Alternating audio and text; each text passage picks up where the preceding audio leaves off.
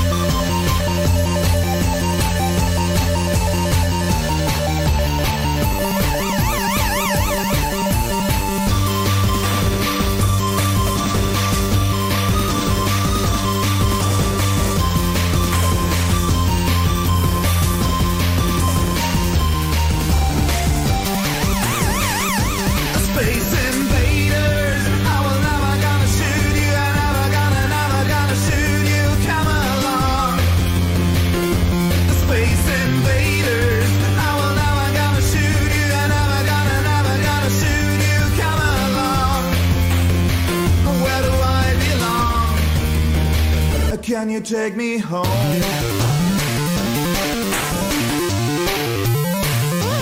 Space invaders, I will never gonna shoot you. Never gonna, never gonna shoot you. Come along.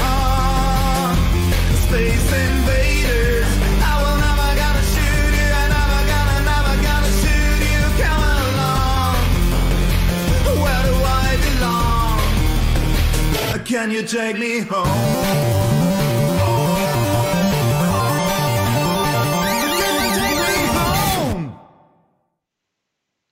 Einen wunderschönen guten Abend und herzlich willkommen zur 226. Ausgabe eures 49ers Fanzone Webradios. Und noch ein frohes neues Jahr, ich glaube, man darf es noch sagen, am Donnerstag, dem 14. Januar. Heute bei mir Rainer, Mori99. Hallo Rainer, grüß dich. Guten Abend zusammen. Ja, wir feiern das neue Jahr und du hattest auch was zu feiern. Ach was, das ist schon vorbei. Genau, ne? Das ist schon vorbei. Aber die meisten haben es, glaube ich, mitbekommen. Wir hatten ja auch einen extra Thread Ja. auf dem Board. Äh, Nochmal persönlich alles Gute. Wir haben ja auch getextet. Ja, danke. Ich hatte eigentlich vor, ähm, die Sendung mit einem Outtake zu beginnen, nämlich von der letzten Sendung. Äh, eigentlich kenne ich mich immer nur als derjenige, der die Bold Predictions macht und solche Dinge raushaut wie wir schlagen die Rams. Und äh, letztes Mal äh, ja, waren Martin und du ja fast einer Meinung, dass die Chancen gegen die Seattle Seahawks gar nicht so schlecht stehen. Eigentlich haben die anderen Spiele uns ja auch in die Karten gespielt. Trotzdem hat es am Ende nicht ganz gereicht, aber ähm, was soll's. Es war das letzte Saisonspiel. Es gab ja fast nur noch gute Draftpositionen, ähm, also höhere Draftpositionen zu gewinnen in dem Spiel. Ähm, ja, ähm, wie lautet dein Fazit oder wie zufrieden warst du mit dem Auftreten äh, gegen die Seahawks? Also die Niners haben für mich ein insgesamt recht ordentliches Spiel gemacht. Da waren ein paar richtig gute Sachen dabei. Ähm, ich fand einen CJ besser, besser als gedacht. Ähm, er hat ja, keine ganz groben Fehler gemacht. Man hätte das eine oder andere ein bisschen besser machen können, sicherlich. Aber ähm, mittlerweile ist das Spiel ja auch schon eine ganze Weile her. Von daher, ähm, die Niners haben sich gut geschlagen, haben gezeigt, dass sie sich nicht aufgegeben haben in der Saison, dass sie die ganzen Widrigkeiten, die da waren, doch soweit äh, so gut weggesteckt haben, wie es irgendwie möglich war. Viel mehr war nicht zu erreichen. Man hätte das Spiel sicherlich gewinnen können. Jetzt ist es verloren gegangen. Naja, am Schluss ähm, ein ganz ordentliches Spiel mit 23, 26 ist ein sehr ordentliches Ergebnis. Ähm, ja, ich hätte es natürlich schon gern gewonnen, weil gegen die Seahawks zu gewinnen ist immer eine schöne Sache. Aber ich kann damit leben. Am Schluss ist dann Draftposition 12 dabei rausgesprungen. Und ich habe immer schon gesagt, ähm, ein Spiel abschenken nach dem Motto, wir wollen eine bessere Draftposition und deshalb ähm, setzen wir auch die Spieler ein, die eher diesen Misserfolg garantieren. Äh, zu was das führen kann, hat man bei den Eagles gesehen. Ähm, mittlerweile haben die keinen Headcoach mehr. Also das wäre jetzt bei Niners sicherlich nicht passiert, aber da kann es schon ganz schön krachen im Team, wenn man das sehr offensichtlich macht. Und das war wohl zu offensichtlich mit allem drum und dran. Also von daher, sie haben sich gut geschlagen, haben den Seahawks schon ein bisschen was zu denken gegeben. Und am Schluss steht ein 23, 26. Das ist sehr ordentlich. Ähm, Draft-Position 12 kann ich auch mitleben. Ja, ist ja auch was Neues. Wenn ich mich ja. jetzt nicht völlig äh, falsch informiert bin, das erste Mal, dass die 49ers an der Position 12 draften. Ja. Ich sehe es eigentlich fast, also genauso wie du. Es war nochmal schön, dass man fast das ganze Spiel mitfiebern konnte. Als der vierte Versuch war, ähm, ja gut, im Vorjahr haben wir den vierten Versuch so ein Stück vor der Goal-Line gestoppt. Aber so ein bisschen befürchtet habe ich es, ähm, dass die Seahawks das Spiel noch drehen. Die ganze Zeit immer gedacht, sie werden jetzt irgendwann noch kommen. Ähm, ja, wirklich die Truppe, möchte ich mal sagen. Das ist nicht despektierlich gemeint, sondern eher positiv. Äh, dieser Zusammenhalt ist ja auch von Shannon nochmal gelobt worden nach dem letzten Spiel, äh, wie eigentlich das Team mit diesen ganzen Widrigkeiten umgegangen ist. Die haben sich wirklich sehr, sehr gut verkauft. Es hat Spaß gemacht, da ähm, zuzuschauen, mit ihnen mitzufiebern, auch in dem Spiel nochmal. Auch CJ Bethard war auch in meinen Augen, ähm, hatte ich ihn eigentlich aus den Quarterback-Positionen schon gestrichen fürs nächste Jahr, hat jetzt aber in den Spielen, die er noch bekommen hat, finde ich schon ein ähm, gutes Statement abgegeben, ähm, darüber nachzudenken, dass er weiterhin auf dem Roster ist. Und ähm, ja, ich meine, die Seahawks sind nun keine Laufkundschaft, das wissen wir alle. Und ich glaube, es ist jetzt auch niemand von uns böse, dass es vielleicht, ich habe es nicht ausgerechnet, zwei, drei, vier Draftpositionen weiter vorne ist. Ähm, garantiert, das ist ja auch letztes Mal von euch schon richtigerweise thematisiert worden, ähm, konnte man sie jetzt nicht mehr in eine Top-Position spielen vielleicht einen der beiden möglicherweise überragenden Quarterbacks zu bekommen. Ähm, aber es, es lässt halt auch viel für eine spannende Offseason offen, finde ich, die Situation, die wir jetzt haben. Jetzt rein theoretisch, wir haben ja nie danach gespielt und das Team hat sich auch nicht so verkauft und sie sind auch viel, viel besser. Aber wenn wir jetzt die Position 1 oder 2 hätten, dann würden wir uns alle auf Lawrence oder Fields wahrscheinlich freuen. Ähm, und ähm, hätten wenig zu spekulieren in der Offseason. Also sehen wir es mal so. Ich finde, das, äh, das Spiel ja, ist. Aber auf der, ja. auf der anderen Seite, ganz ehrlich, ähm, Will ich über Lawrence, will ich über Fields wirklich spekulieren nach dem Motto, wen nehmen wir denn jetzt an der Position, an der wir im Draft sind? Das ist auch ein das wäre eine ziemlich miese Saison. Die will ich nicht haben. Egal, auch, auch wenn es dann am Schluss nicht in die Playoffs langt. Ich will keine miese Saison haben mit zwei Siegen, wo du dann sagen kannst, hey, hurra, wir können dann hier irgendwo jemanden nehmen, meinetwegen an eins, an zwei, an drei oder sowas. Äh, nee, will ich auch nicht haben. Ich will eine Saison haben, wo das Team möglichst all, in jedem Spiel alles gibt, um das Spiel zu gewinnen.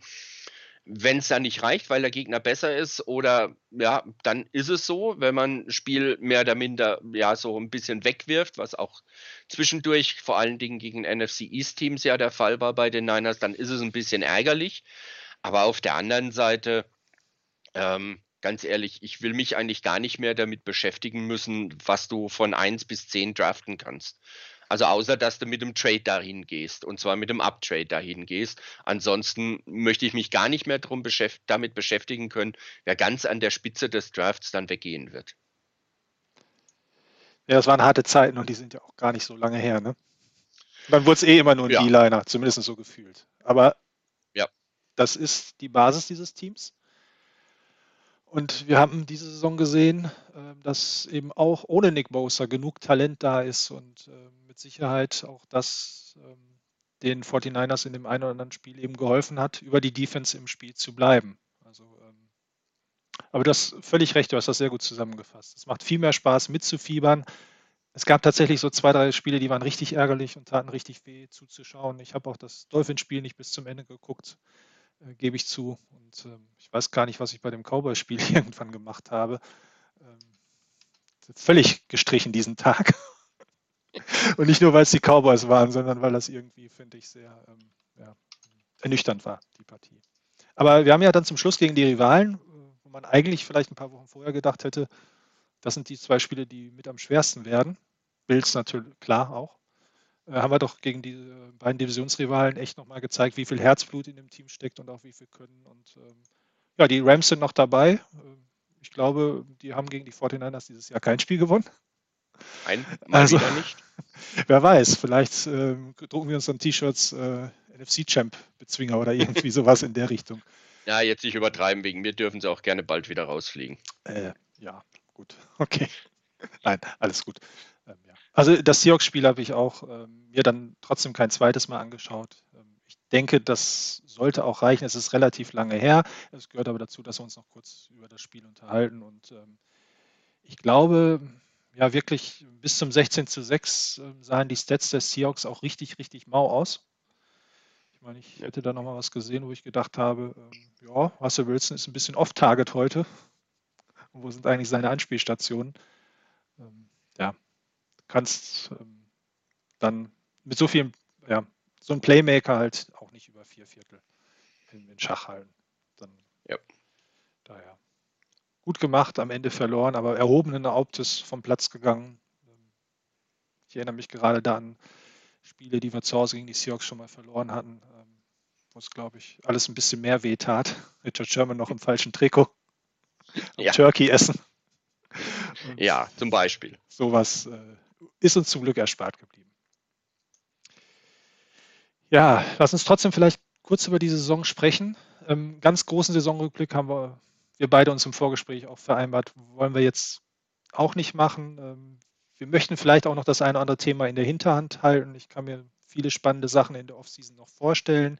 Ihr habt ja letztes Mal auch schon angedeutet, FA. Wir werden nochmal heute etwas intensiver über die Defense und über ähm, das Leben nach Robert Zahle sprechen. Aber zunächst erstmal vielleicht aus deiner Sicht, was ist in dieser Saison bei dir hängen geblieben? Also hängen geblieben ist eine Saison, die ganz klar im Zeichen unglaublich vieler Verletzungen stand. Das ist auch so ein Thema, da werden wir ja nachher noch dazu kommen, denke ich. Äh, das ist so, denke ich, das, was über der ganzen Saison hängt. Ähm, fing schon an in, in der, was war es, in der zweiten Woche mit Bosa und Thomas ziemlich schnell hintereinander. Garoppolo, der dann angeschlagen war.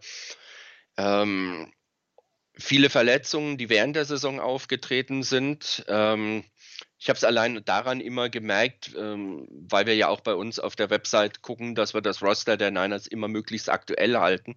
Ich glaube, so viel wie dieses Jahr hatten wir noch nie zu tun. Das hatte nicht nur mit Covid-19 zu tun, da war eh noch einiges dazu, aber auch einfach wegen der vielen Verletzungen, die da waren, immer wieder jemanden austauschen, immer wieder jemand Neuen rein. Da war unglaublich viel zu tun in der Zeit.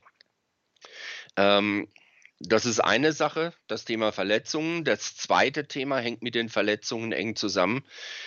Ähm, dass Shanahan und Lynch zusammen mit den anderen Coaches und ich denke auch mit Jet York zusammen das geschafft haben, in, in San Francisco eine, eine, eine Kultur zu etablieren, die es nicht zulässt, dass du dich aufgibst, sondern die immer darauf bedacht ist, das Bestmögliche rauszuholen. Du willst jedes Spiel gewinnen, du gehst jedes Spiel auch an mit der Einstellung, wir können dieses Spiel gewinnen. Es geht nicht darum, die Niederlage in Grenzen zu halten, möglichst, sondern es geht darum, wir wollen dieses Spiel gewinnen.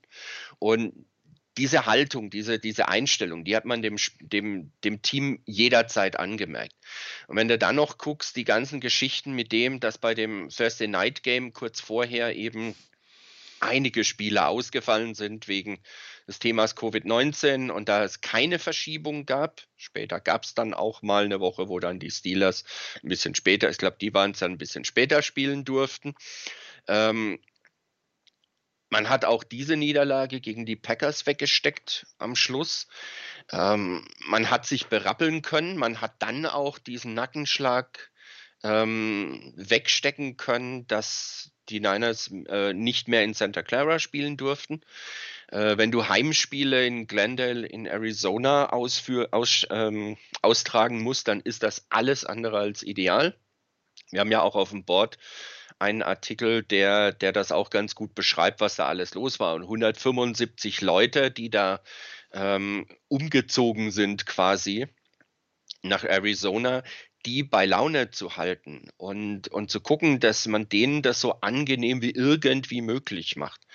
Ähm, das ist ein Riesending und ich bin mir ziemlich sicher, dass es etliche Franchises in der NFL gibt, die das so nicht hinbekommen hätten. Also ich bin mir sehr, sehr sicher, dass da einige dabei sind, die wären so furchtbar abgerauscht, und ich rede da nicht nur von Teams wie, was weiß ich, wie bei den, bei den Jaguars, wo es eh ein bisschen dysfunktional erscheint, oder bei den Texans oder bei den Jets. Da fallen mir auch andere Teams ein, ohne die jetzt zu nennen. Aber mir fallen da auch andere Teams ein, die auch ähm, Richtung Playoffs oder in den Playoffs waren. Ich glaube nicht, dass die das so gut weggesteckt hätten, so was man halt so mitbekommt, so von draußen. Das sind so zwei Dinge, die auf jeden Fall stehen, ähm, stehen bleiben. Und dann, ich habe es vorhin schon erwähnt, ähm, die eigentlich verheerende Bilanz der Niners gegen die NFC Least, wie es mal ein Reporter genannt hat. Ähm, das ist schon verheerend. Gegen die Eagles verloren.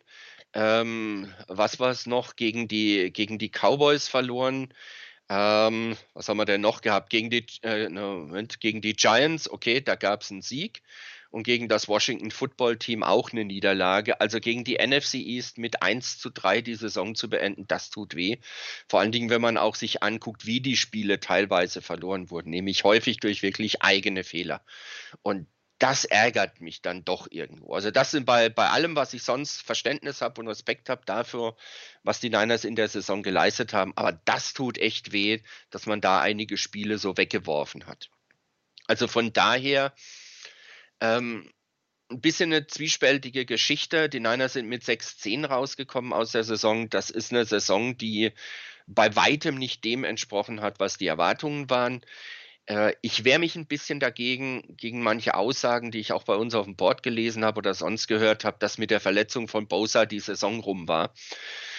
Ähm, ich bin ziemlich überzeugt davon. Ähm, wenn neben Bosa vielleicht meinetwegen Sherman noch gewesen wäre als Verletzung und von den sonstigen Leistungsträgern, der Rest vielleicht mit Ausnahme von ein, zwei Spielen vielleicht hätte spielen können, durchgängig, dann wären die Niners ganz anders ähm, durch die Saison gekommen. Dann wären wir ganz sicher in den Playoffs. Ich bin mir da auch ziemlich sicher, wir wären wahrscheinlich nicht an Nummer eins gewesen, aber ich denke, äh, da hätten wir letzte Woche, letztes Wochenende ein Spiel gehabt. Wir hätten nächstes Wochenende, mindestens mal nächstes Wochenende noch ein Spiel.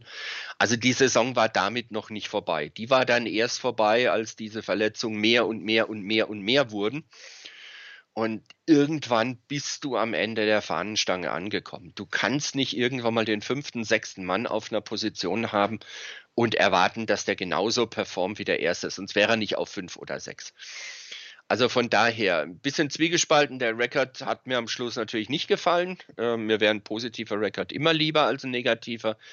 Angesichts der Umstände haben die Niners noch was ganz Erträgliches hinbekommen hätten ein bisschen besser sein können, aber irgendwas läuft eigentlich in jeder Saison ein bisschen schief. Damit muss man dann, glaube ich, auch kommen können, äh, klarkommen können. Ich denke, dass die Niners eine, eine, ordentliche Basis haben, auch wenn viele Free Agents da sind. Auch da hat man gesehen, dass einige Spieler dabei sind, auf die man vielleicht in Zukunft bauen kann. Vielleicht sind manche wie ein, wie ein Haider zum Beispiel vielleicht echt zu teuer geworden für die Niners. Ähm, das ist natürlich die weniger gute Seite, aber auf der anderen Seite, man hat einiges auch von ihm bekommen. Ähm, die Niners hatten, ich habe gerade noch mal geguckt, höchstens drei Niederlagen am Stück. Auch das, es gab jetzt keine Niederlagenserie, dass jetzt acht Spiele am Stück verloren gegangen sind. Die Niners konnten es wenigstens mal ein bisschen unterbrechen, nie mehr als drei Spiele am Stück verloren.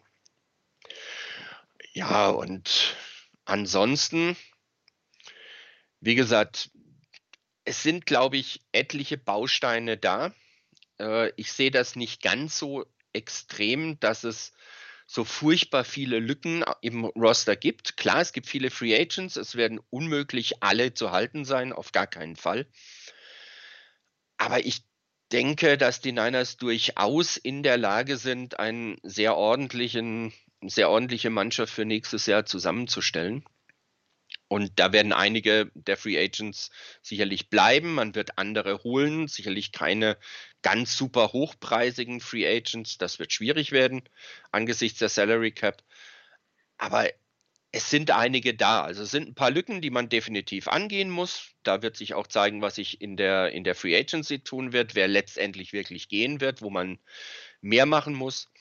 Aber die Niners sind in einer, wie ich denke, ganz respektablen Position. Sie können aus dem Roster und aus dem, was bisher da, was auch in der Saison sich gezeigt hat, durchaus was machen. Ja. Äh, bevor ich auf die einzelnen Punkte eingehe, äh, du hast ja eben so schön gefragt, äh, dass, was wir leider im Vorgespräch schon hatten, dass irgendwie bei mir der Sound nicht ganz optimal ist. Das ist jetzt auch bestätigt worden von äh, Niners Ulm. Erstmal danke fürs Feedback. Tut uns natürlich oder mir persönlich auch fürchterlich leid. Ich, äh, leid. Ich habe extra das Headset von der Arbeit genommen, was relativ Gutes sein soll. Irgendwas passt da aber nicht. Äh, werde ich hoffentlich bis zum nächsten Mal. Ähm, jetzt habe ich wieder die Pause gemacht, die ich beim Sprechen nicht machen sollte, aber werde ich hoffentlich bis zum nächsten Mal noch rausfinden, was das ist. Vielleicht noch ein Mundschutz oder sowas ähm, da drauf. Rainer, ich habe es mal ein bisschen verändert. Wenn du irgendwas merkst, dass es gar nicht mehr geht, dann unterbrech mich ruhig sofort. Du bist meine erste Instanz an der Stelle. Mache ich. Hoffentlich hilft es, wenn ich die Pause dann etwas länger ziehe, ich kurz nachdenken muss, was ich eigentlich sagen wollte. Nein, also du hast sehr, sehr viele Aspekte genannt, die mir auch ähm, ja, auf der Seele liegen. Die Saison äh, war mit Sicherheit eine, ähm, wie sie fast ohne Gleichen ist mit den Verletzten, mit dem, dass wir zum Schluss unsere Heimat sozusagen verloren haben. Ich habe einen wunderbaren Artikel, ich glaube, auf NBC Sports äh, Area gelesen, das, äh, was du gesagt hast, wie die Yorks diese Situation gehandelt haben, wie sie das ganze Team mitgenommen haben, wie sie richtig hier äh, Geld in die Hand genommen haben, das könnte auch den einen oder anderen dazu bewegen, in der Organisation zu bleiben und eben nicht das Team zu wechseln. Vielleicht auch an der Stelle ein paar Abstriche zu machen, weil es mit Sicherheit nicht in jeder NFL-Franchise so äh, stimmt, wie es im Moment bei den 49ers wirkt. Und das hat ja auch nicht zuletzt eben das auf dem Feld gezeigt, dass das Team immer sehr, sehr viel gegeben hat und sich mit ganz, ganz wenigen Ausnahmen, also ich denke da wieder zum Beispiel an das Dolphins-Spiel, eigentlich nie hat richtig hängen lassen und eben auch, ja, so wie man die Spiele angehen soll, es hört sich immer wie eine Plattitüde an, wenn Footballprofis das sagen, ich will jedes Spiel gewinnen, ich habe meine Chance, wir haben unsere Chance, die anderen müssen auch erstmal kommen und wir haben unseren Plan und können sie stoppen. Und auch wenn wir mit unserem unserer dritten Option eben auf der Quarterback-Position spielen oder ähnliche Dinge. Das hat man dem Team eben auch auf dem Feld abgenommen. Und ich finde, deshalb hat es auch Spaß gemacht, eben zu routen, dabei zu sein und ja, stolz auf die Niners zu sein, hört sich jetzt ein bisschen extrem an. Wir sind ja nur Fans. Äh, wir drücken aus dem entfernten Germany die Daumen. Aber ähm, genau, also ich finde schon, es hat sehr, sehr viele positive Aspekte auch in der Saison gegeben. Weil tatsächlich, nachdem dann auch noch Garoppolo verletzt war und die, ähm, die Receiving Corps wegbrach, hätte ich nicht unbedingt damit gerechnet, dass man in so vielen Spielen noch Contender ist. Und ich würde sogar fast auch das Packers-Spiel noch dazu nehmen, wo mit ein, zwei anderen Situationen wenn man vielleicht eine, irgendwas gegen Devontae Adams gefunden hätte, man auch länger hätte im Spiel bleiben können. Es gab dann natürlich auch zum Beispiel äh, gegen die, ja doch gegen die Bills ähm, und auch eben das eine oder andere unerwartete Spiel gegen die NFC liest, äh, wo dann vielleicht das irgendwie doch zu viel des Guten war oder die 49ers einfach nicht so einen guten Tag hatten. Beim Football muss halt sehr, sehr viel ja auch ineinander greifen. Das war ja, habt ihr letztes Mal ja auch thematisiert, gegen die Arizona Cardinals war die Execution sehr, sehr gut. Und das hat das Team mit Sicherheit auch nicht in jedem Spiel geschafft. Das hat aber auch das A-Team letztes Jahr nicht in jedem Spiel geschafft, aber vielleicht dann doch durch die unwahrscheinliche Klasse und Breite im Kader das ein oder andere Spiel letztes Jahr gewonnen, wo wir dann alle gesagt haben, ja, das war souverän. aber wo man vielleicht auch zwei, drei Niederlagen hätte mehr haben können. Ähm, ja, 1 zu 3 gegen die schwächste Division. Ähm, man darf sich gar nicht ausmalen, wenn man da vielleicht zwei Spiele mehr von gewonnen hätte. Vor der Saison hätten wir vielleicht alle gesagt, da sind auf jeden Fall vier Siege drin. Aber es waren natürlich auch nicht nur diese Spiele. Ich glaube, der Rekord ähm, hört sich nicht schön an, 6 zu 10, das sehe ich auch so. Aber tatsächlich haben die Spiele gezeigt, wie viel Potenzial noch in dem Team steckt. Und Trent Williams, meine ich, wäre es unter anderem auch gewesen, der gesagt hat, ja, wenn die und die wieder da sind, dann sehe ich die 49ers auch als äh, Contender um die Nummer 1 in der NFC. Ich weiß nicht, ob das normal ist, dass man immer nur die eigene Conference sieht oder ob im Moment alle so ein bisschen das Gefühl haben, die Chiefs äh, sind noch eine Stufe darüber. Und da müssen wir schon, also muss die ganze NFC einen sehr, sehr guten Tag haben. Ähm, das ist mir jetzt ein bisschen schleierhaft. Aber vielleicht ähm, ist das so äh, in den USA, dass man eher erstmal nur sich in der eigenen Conference als Nummer 1 sieht und nicht in der ganzen Liga. Man muss es ja vielleicht auch nicht gleich übertreiben. Es wird ja schon reichen, die Nummer 1 nächstes Jahr in der NFC wieder zu sein. Ähm, also recht optimistisch bin ich schon. Weil, also zwischendurch in der Saison hatte ich auch mal gedacht, wie stark sind die 49ers wirklich? Ist das wirklich alles so toll, wie wir das letztes Jahr gesehen haben? Oder gibt es jetzt doch die ein oder anderen ähm, Fragezeichen, die auftauchen, dass das Roster vielleicht doch nicht so tief ist wie gedacht? Aber wenn man gerade in den letzten Spielen gesehen hat, wie vor allem die Defense, ähm, wo es ja nach drei oder vier Wochen hieß von Steve Young und ich habe es wiederholt, war auch der Meinung und ich glaube, Chris war auch meiner Meinung, wenn, dann muss die Offense jetzt jedes Spiel gewinnen es war ja wirklich fast so, dass die 49ers weiterhin durch die Defense getragen wurden, trotz eben der Ausfälle Bosa, Sherman und eben ja auch noch andere. Kevin Williams hat gefühlt, ich weiß es gar nicht genau, wenn er überhaupt jedes zweite Spiel gemacht hat. Wenn er dann mal da war, dann hat er eine Top-Leistung gebracht. Rainer guckt vielleicht schon nach, wie viele Einsätze da waren. Äh, Wäre ein Spieler, den ich nächstes Jahr sehr, sehr gerne wiedersehen würde. Und äh, ja, äh, daher Haken dran an die Saison. Es sollte nicht sein, aus ganz vielen Gründen. Letztes Jahr sollte es vielleicht nicht sein wegen der Referees, ich weiß es nicht. Ähm, Entschuldigung, dass ich da nochmal reinhaue in die Kerbe. Und äh, ja, nach vorne schauen, auf dem Fundament aufbauen, was die 49ers haben. Und vielleicht auch in dem Zusammenhang kurz meine Meinung. Ähm, ich könnte mir fast auch vorstellen, dass wir da eventuell auch nochmal eine Sendung machen, je nachdem, wie die Offseason läuft zu dem Thema. Aber ähm, ihr habt das letzte Woche sehr, sehr gut gesagt. Wenn die 49ers der Meinung sind, sie sind jetzt im Win-Now-Modus, dann bringt es eigentlich nichts, eine Veränderung auf der Quarterback-Position vorzunehmen. Und ich glaube, das ist auch äh, fasst diese Situation sehr, sehr gut zusammen, weil die äh, 49ers weiterhin äh, die Chance haben, ganz oben mitzuspielen, zumindest in der eigenen Conference. Und dann ist es noch ein Super Bowl, ein Spiel, in dem sowieso immer alles passieren kann und wo es vielleicht auf Kleinigkeiten ankommt. Und da ähm, hoffen wir alle, glaube ich, auf einen fitten Jimmy Garoppolo, weil eine bessere Option sehe ich da eben nicht. Aber ich wollte jetzt nicht die Quarterback-Diskussion mit dir anfangen, Rainer, sondern nur noch mal unterstreichen, ähm, dass ich schon finde, dass wir vieles, vieles Positive auch in der Saison gesehen haben. Zum Beispiel die Rotation in der D-Line, die Entwicklung von Fred Warner, wo es vielleicht noch das eine oder andere Fragezeichen gab. Ist er wirklich der komplette Mittellinebacker? Ist er nicht nur der Mittellinebacker, ist der verlängerte Arm der Coaches auf dem Feld?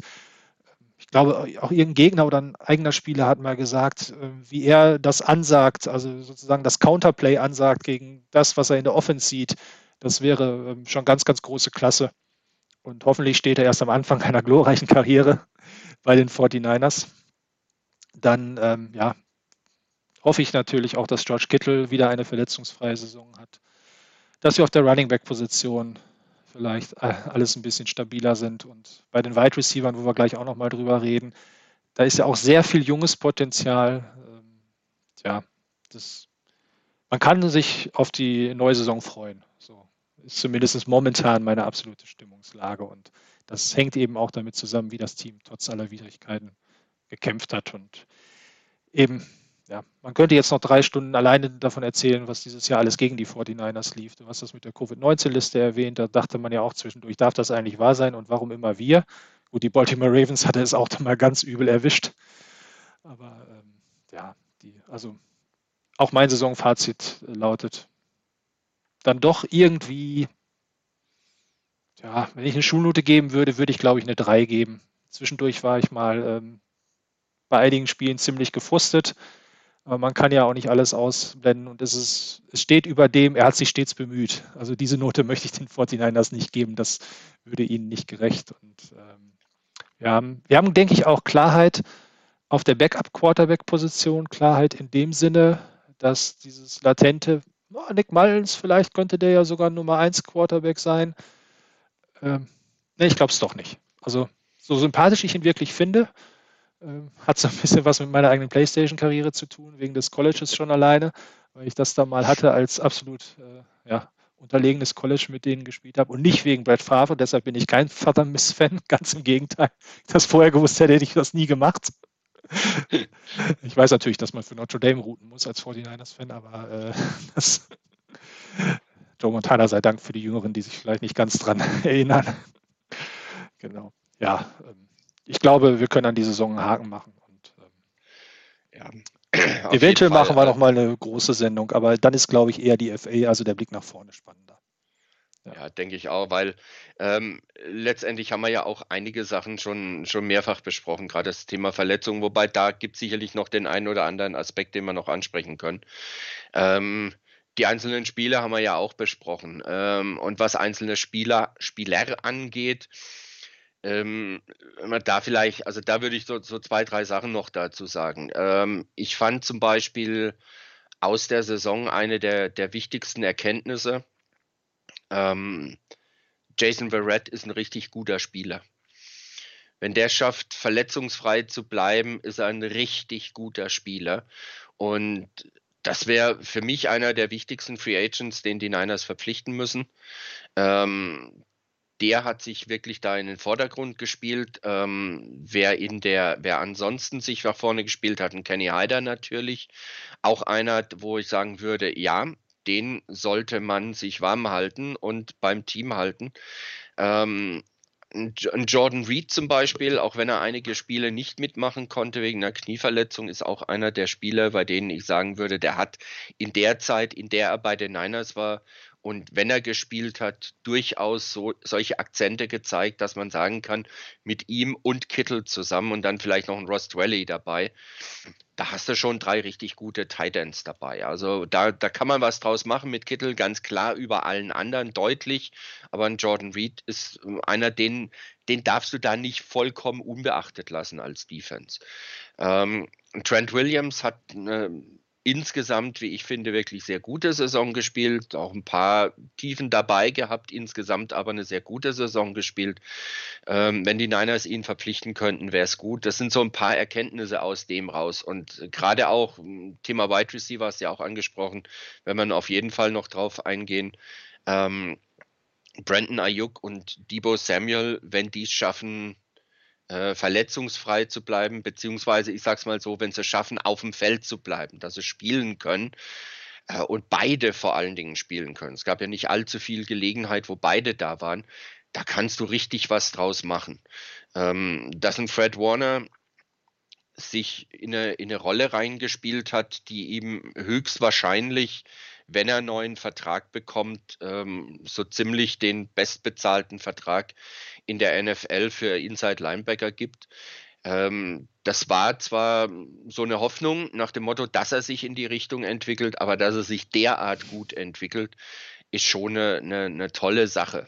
Also da ist auch einer, wenn man den weiter verpflichten kann, dem einen langen Vertrag geben kann, das würde dem Team insgesamt auch in der Defense einen ganz, ganz wichtigen Spieler geben.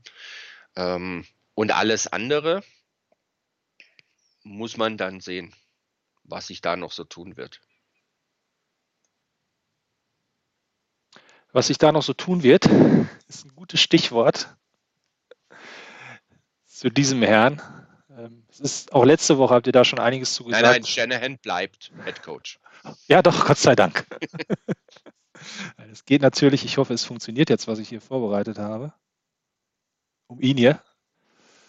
Und ähm, Robert Saleh, ähm, ja, ähm, wir gehen alle davon aus, dass er weg ist. Ähm, hast du eine Idee? Er war jetzt, glaube ich, das zweite Mal bei den Jets. Ähm, ich muss auch ehrlich sagen, ich habe mich da gar nicht tagtäglich darüber informiert, weil irgendwann rechne ich mit der Nachricht. Robert Zahle hat dort und dort unterschrieben. Noch ist es nicht so weit. Hast du eine Idee, woran nee. das liegen könnte?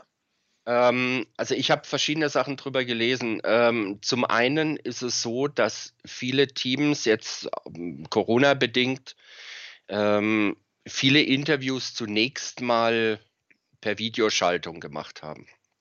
Es war dann ein Zoom-Meeting und deshalb gab es auch durchaus mehr Interviews als vorher, weil ganz klar ist, ähm, wenn du einen Coach haben willst, der zum Beispiel noch mit seinem Team in den Playoffs ist, dann bist du zu dem hingeflogen.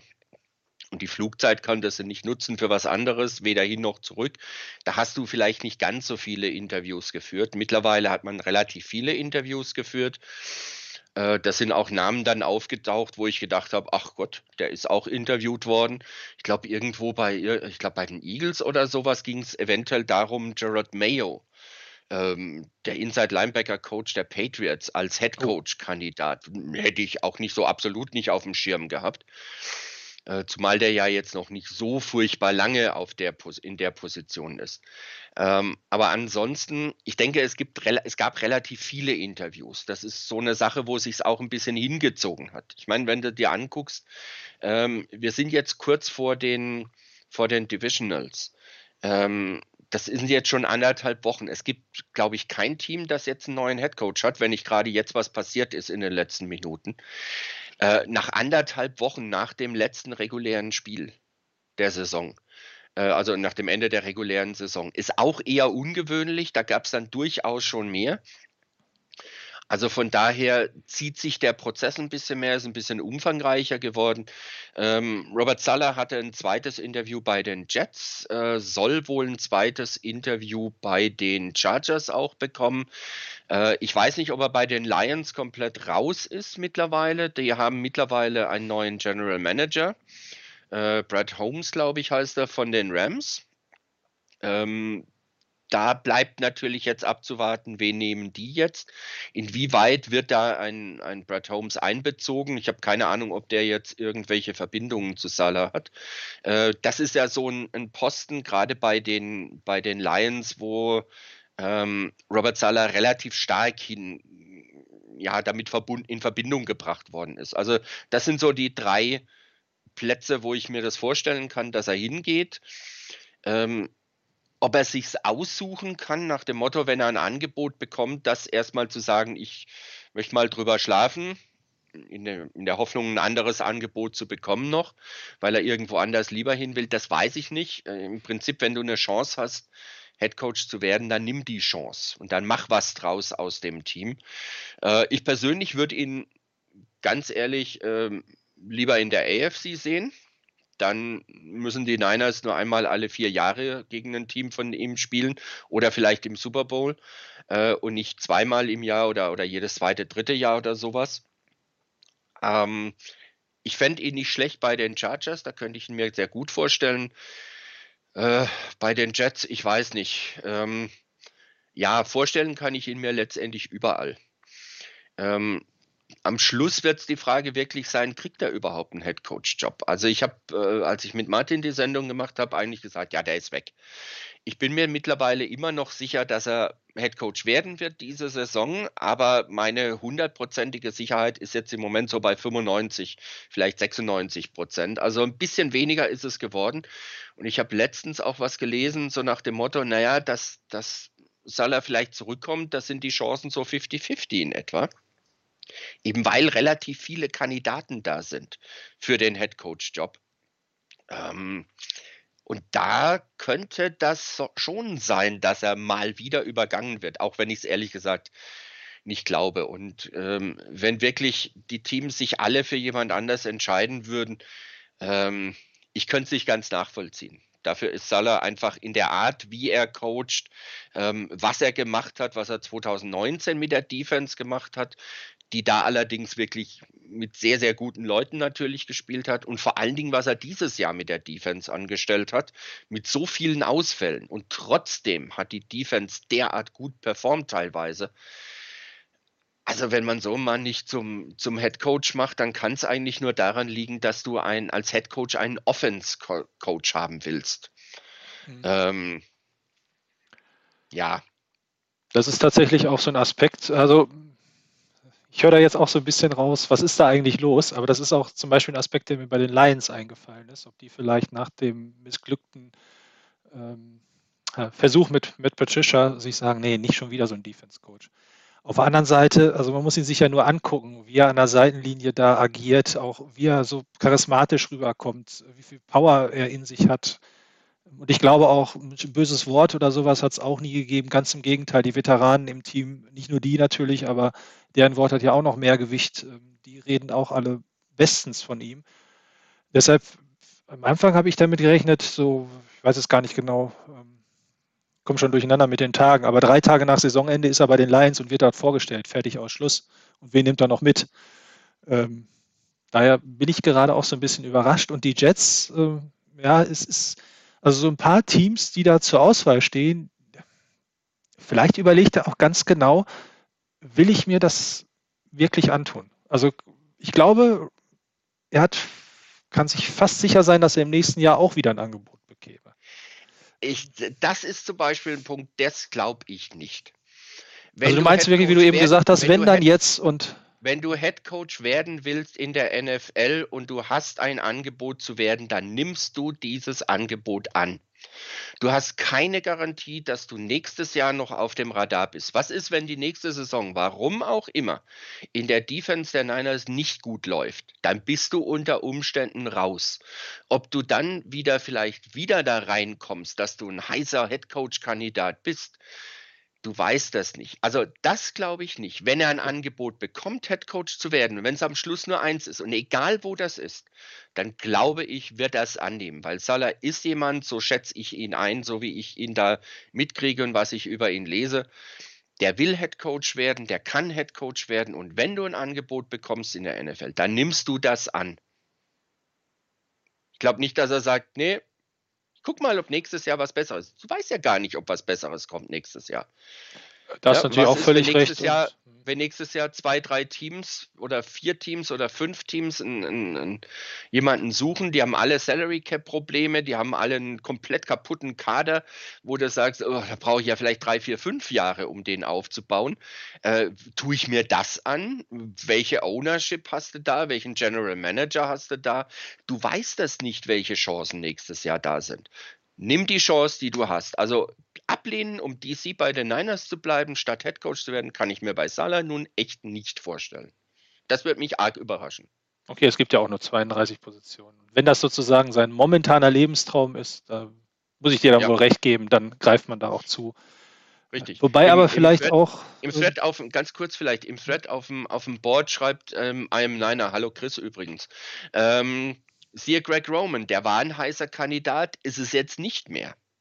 Also aktuell nicht. Er, ist, hat, glaube ich, kein einziges Interview gehabt oder, oder wird kein Interview haben als Headcoach-Kandidat. Ähm, nutz die Chance, wenn dir was angeboten wird, musst du die nutzen. Du hast keine Garantie, dass du nochmal eine Chance kriegst. Wer seine Chance hatte, ist der nächste, den ich hier auf meiner Liste habe, über den wir aber auch ganz schnell sprechen können, weil er vom Markt ist. Ich gebe ja zu, auch das habe ich als Outtake geplant, aber nicht geschafft. um, bei der Nikolaus-Sendung 2019, glaube ich, war es sogar noch. Mhm. Oder war es 18? Haben Chris und ich, äh, also ähm, der Hessen-Chris, 49er Chris B., so ein paar Nikoläuse oder Routen verteilt und da kam Saleh so auf der Kippe weg. Und ich habe dann so ein mhm. bisschen an den Weihnachtsmann gedacht, das war so das, das Schlussbild der ganzen Sache. Vielleicht wird ja Dan Quinn in Atlanta frei. Jetzt mit ein bisschen Abstand, ich glaube, ich finde es gar nicht so schlimm, dass er bei den Cowboys untergekommen ist. Ähm, realistisch gesehen, ich weiß gar nicht, ob Quinn unter Shanahan das überhaupt jemals eine Option gewesen wäre. Ich weiß nicht, wie gut die damals auseinandergegangen sind, ohne dass ich da jetzt irgendwas gehört habe. Ähm, kann natürlich sein, dass Quinn auch so ein, so ein, absoluter Sportler ist und sagt, klar, Shannon hatte die Chance und dann muss er auch weg und gut, habe ich halt Pech gehabt. Äh, vielleicht hängt da aber auch was dran. Und zweitens, in den letzten Jahren war die Defense der Falcons dann ja auch nicht mehr ganz so doll. Ne? Also, ähm, wobei ich jetzt auch nicht auf dem Schirm habe, inwieweit er da ins Playcalling involviert war. Ähm, Wie weit oben hättest du ihn auf dem Radar gehabt? Ich glaube, ganz zum Schluss kommt unser aller Favorit. Aber äh, ähm, ja. ich hätte ihn relativ weit oben gehabt. Mhm. Äh, aus zwei Gründen. Zum einen, weil ich ihn trotz allem für, ein, für einen guten Defensive Coordinator halte. Ähm, und zum Zweiten, weil er einer ist, der, der auch dieses System kennt, ähm, das die Niners bisher gespielt haben. Natürlich würde er eigene, ähm, eigene Ideen mit einbringen und einfließen lassen. Klar, das erwartest du ja auch und willst du ja auch. Ähm, aber ich hätte ihn schon relativ weit oben auf der Liste gehabt bei den Niners. Also war für mich auch lange Zeit tatsächlich die, die erste Option, wenn ich daran gedacht hätte. Und als er frei wurde, habe ich gedacht, ja, jetzt, jetzt haben wir vielleicht die Chance. Also nicht äh, aktiv Saleh für ihn ersetzen oder andersrum vielleicht richtig ausgedrückt. Aber wenn Saleh geht, äh, eine schöne logische Konsequenz. Und ich glaube auch bei den anderen Namen, die wir, die noch genannt wurden und die wir haben, wie zum Beispiel auch Raheem Morris, ähm, muss Quinn sich nicht hinter denen verstecken. Bis auf unser Kandidat, der dann zum Schluss noch kommt. Ich glaube, das ist ja auch kein Geheimnis, haben wir letztes Mal schon gesagt. Wir haben uns nicht abgesprochen, aber Rainer kann bestimmt sich denken, wer dann da zum Schluss kommt. Ja, Raheem Morris, ähm, ich bin sogar ein bisschen überrascht, dass der bei den Falcons, glaube ich, weiterhin ziemlich dick im Geschäft ist. Oder wie ist da dein Kenntnisstand? Ähm, ja, bei den Falcons ähm, oder zumindest mit ihm also weitergesprochen glaube, wurde. Ich glaube, er wird es nicht werden. Irgendwas habe ich gelesen, äh, wer Arthur Smith. Ich glaube, das ist der Offensive Coordinator der Titans. Der wäre bei den Falcons wohl relativ hoch im Kurs.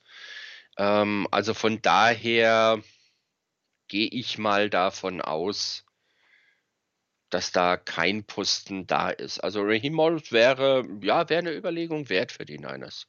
Sicherlich. Ist auch wieder die Situation, sie haben es mit dem Defensive Coach ausprobiert. Vielleicht wollen sie das Ruder eben auch einfach dadurch schon umschmeißen. Das sieht man halt ja auch immer wieder, dass ähm, ja. die, also gerade die, die einen Defense Coach haben, glaube ich, schnell dann schon mal wieder wechseln. Äh, gut, Bill Belichick, der kann das selbst entscheiden, glaube ich, wann er geht. Aber ähm, manche, also die einmal auf einen Offense Coach gesetzt haben, dann das auch häufig, häufig durchziehen. Und ich glaube, es seltener den, diesen Wechsel gibt. Ähm, ja, von daher, ähm, ich glaube, also ich habe auch mal drüber nachgedacht vor der Sendung, ist das eigentlich ein Nachteil, dass wir noch nicht wissen, was mit Saleh passiert? Weil irgendwann den 49ers ja vielleicht auch die Optionen ausgehen. Aber Stand jetzt gibt es tatsächlich ein paar sehr, sehr interessante äh, Defensive-Koordinatoren, die ja auch zum Teil das System äh, oder aus diesem Seahawks-System kommen. Und grundsätzlich finde ich, gehört Morris äh, da auch zu. Und jetzt bin ich über meinen zweiten Aspekt leider gerade gestolpert, den ich noch als viel, viel, viel größeren Aspekt äh, anbringen wollte. Ähm, naja, also daher bin ich nicht, nicht ganz so panisch, ähm, wie es vielleicht in der einen oder anderen Saison wäre. Ach ja, jetzt weiß ich wieder, was ich sagen wollte. Als Saleh noch nicht ganz so doll war, da habe ich mir manchmal gewünscht, Shanahan hätte sich als junger, erstmaliger Head Coach einen erfahrenen Defensive Coordinator dazugehört. So wie es zum Beispiel die Seahawks, äh Quatsch, die Rams gemacht haben. Mhm. Mit McVay und Phillips, glaube ich, ne? Nicht, dass ich da jetzt durcheinander mhm. komme. Ja. Und auch ja das eine oder andere Team es ja auch immer so gemacht hat, dass es, also dann, wenn ein junger Offensive Coach da war, auf der Defensive-Seite ein ehemaliger Head Coach steht, der sein Werk versteht und der ihm da vielleicht auch beim Thema Head Coaching so ein bisschen als Mentor zur Seite steht. Aber jetzt mit dem Abstand betrachtet, der Weg, den die Niners gegangen sind, war, glaube ich, nicht verkehrt. Man hat nochmal gemerkt, dass Shanahan auch Ahnung von der anderen Seite hat bei seiner Auswahl des ganzen Coaching-Stuffs, äh, was ja immer wieder Begehrlichkeiten weckt und bei uns Ängste, oh, wenn der und der geht, was passiert denn dann im nächsten Jahr? Bis jetzt haben sie es ganz gut äh, hinbekommen, auch immer einen guten Kandidaten zu finden. Ähm, ja. Ähm, daher ähm, hätte ich, also fände ich es ähm, sehr charmant, wenn es vielleicht ähm, nochmal dazu kommt, dass die Fortinanders sich auf dem Markt umschauen müssen, äh, wenn sie tatsächlich dann sich auch eines ehemaligen Head Coaches äh, bemächtigen oder der halt ja auch schon ein gewisses Standing hat in der Liga. Und äh, es gibt tatsächlich, glaube ich, dieses Jahr erstaunlich viele interessante Kandidaten auf der Position, finde ich. Glaube, das so auch. Ja, ähm, da sagtest du, glaube ich, eben, ich gebe zu, ich hoffe, ich weiß, wer es ist. der der wäre schon untergekommen, oder wie äh, sieht das gerade aus? Ähm, ist es denn Gus Bradley? Ich meine, es wäre Gus Bradley, ja. Ja, Sorry also für wenn, alle, wenn aber es Gus Bradley sein soll, der ist untergekommen. Ähm, der ist bei den Raiders gelandet und wird dort Defensive Coordinator. okay, die Raiders hatten ja auch, das war ja auch zu hören, ähm, ja, jetzt ziemlich schnell, oder was heißt zu lesen, in der Bay Area Presse wiederum, die hatten ja jetzt auch ziemlich schnell ein paar Interviews und ob das die Optionen der 49ers vielleicht nicht ähm, auch ein bisschen beschneiden würde. Ähm, ich denke tatsächlich auch, dass die 49ers da im Moment überhaupt keine, ja, es ist Gus Bradley, ich habe zu sicher nochmal Ja. nachgeguckt, überhaupt keine, ähm, ja, keine Panik haben. Ich denke, zumindest haben sie einen Plan. Und auch das haben wir schon häufig genug besprochen, das darf man im Leben nie vergessen. Es gibt auch genug Mitspieler drumherum, die auch ihre Pläne haben. Und ob der eigene Plan dann immer eins zu eins aufgeht, ähm, das muss man dann noch sehen. Gut, wer fällt uns noch ein? Ja, er wurde nur genannt, Chris Richard. Ähm, wie jung war Richard Sherman mal? Ich weiß nicht, der ist vielleicht von den ganzen Kandidaten, die wir jetzt durchgegangen sind, für mich zumindest gerade so eher das ähm, ja, unbeschriebenste Blatt, der bei mir zumindest jetzt am wenigsten positive Ja, also- Emotionen wecken würde. Ja, bei mir auch. Ähm, irgendwie, ähm, ich bin von ihm und von dem, was er so gemacht hat, nicht mehr so ganz überzeugt. Der war eine Zeit lang durchaus heißer Kandidat. Nicht jetzt ähm, beim Thema Nachfolge von Salah bei den Niners, sondern auch in anderen Positionen in den letzten Jahren. Aber das ist so ein typisches Beispiel dafür. Ähm, wenn du dort nicht den Sprung dann irgendwann machen kannst, dass du dann unter Umständen danach ähm, ja eben nicht mehr so heiß gehandelt wirst, weil dann, warum, vielleicht deine Zeit vorbei ist, vielleicht ist dein Fenster zugegangen und du hast nicht nutzen können. Ähm, von daher, ja, wäre jetzt nicht so mein Favorit. Muss nicht sein unbedingt. Dann kommen wir doch zu unser aller Favorit, oder? Ja. Ich versuche hier mal so ein Herzchen zu malen.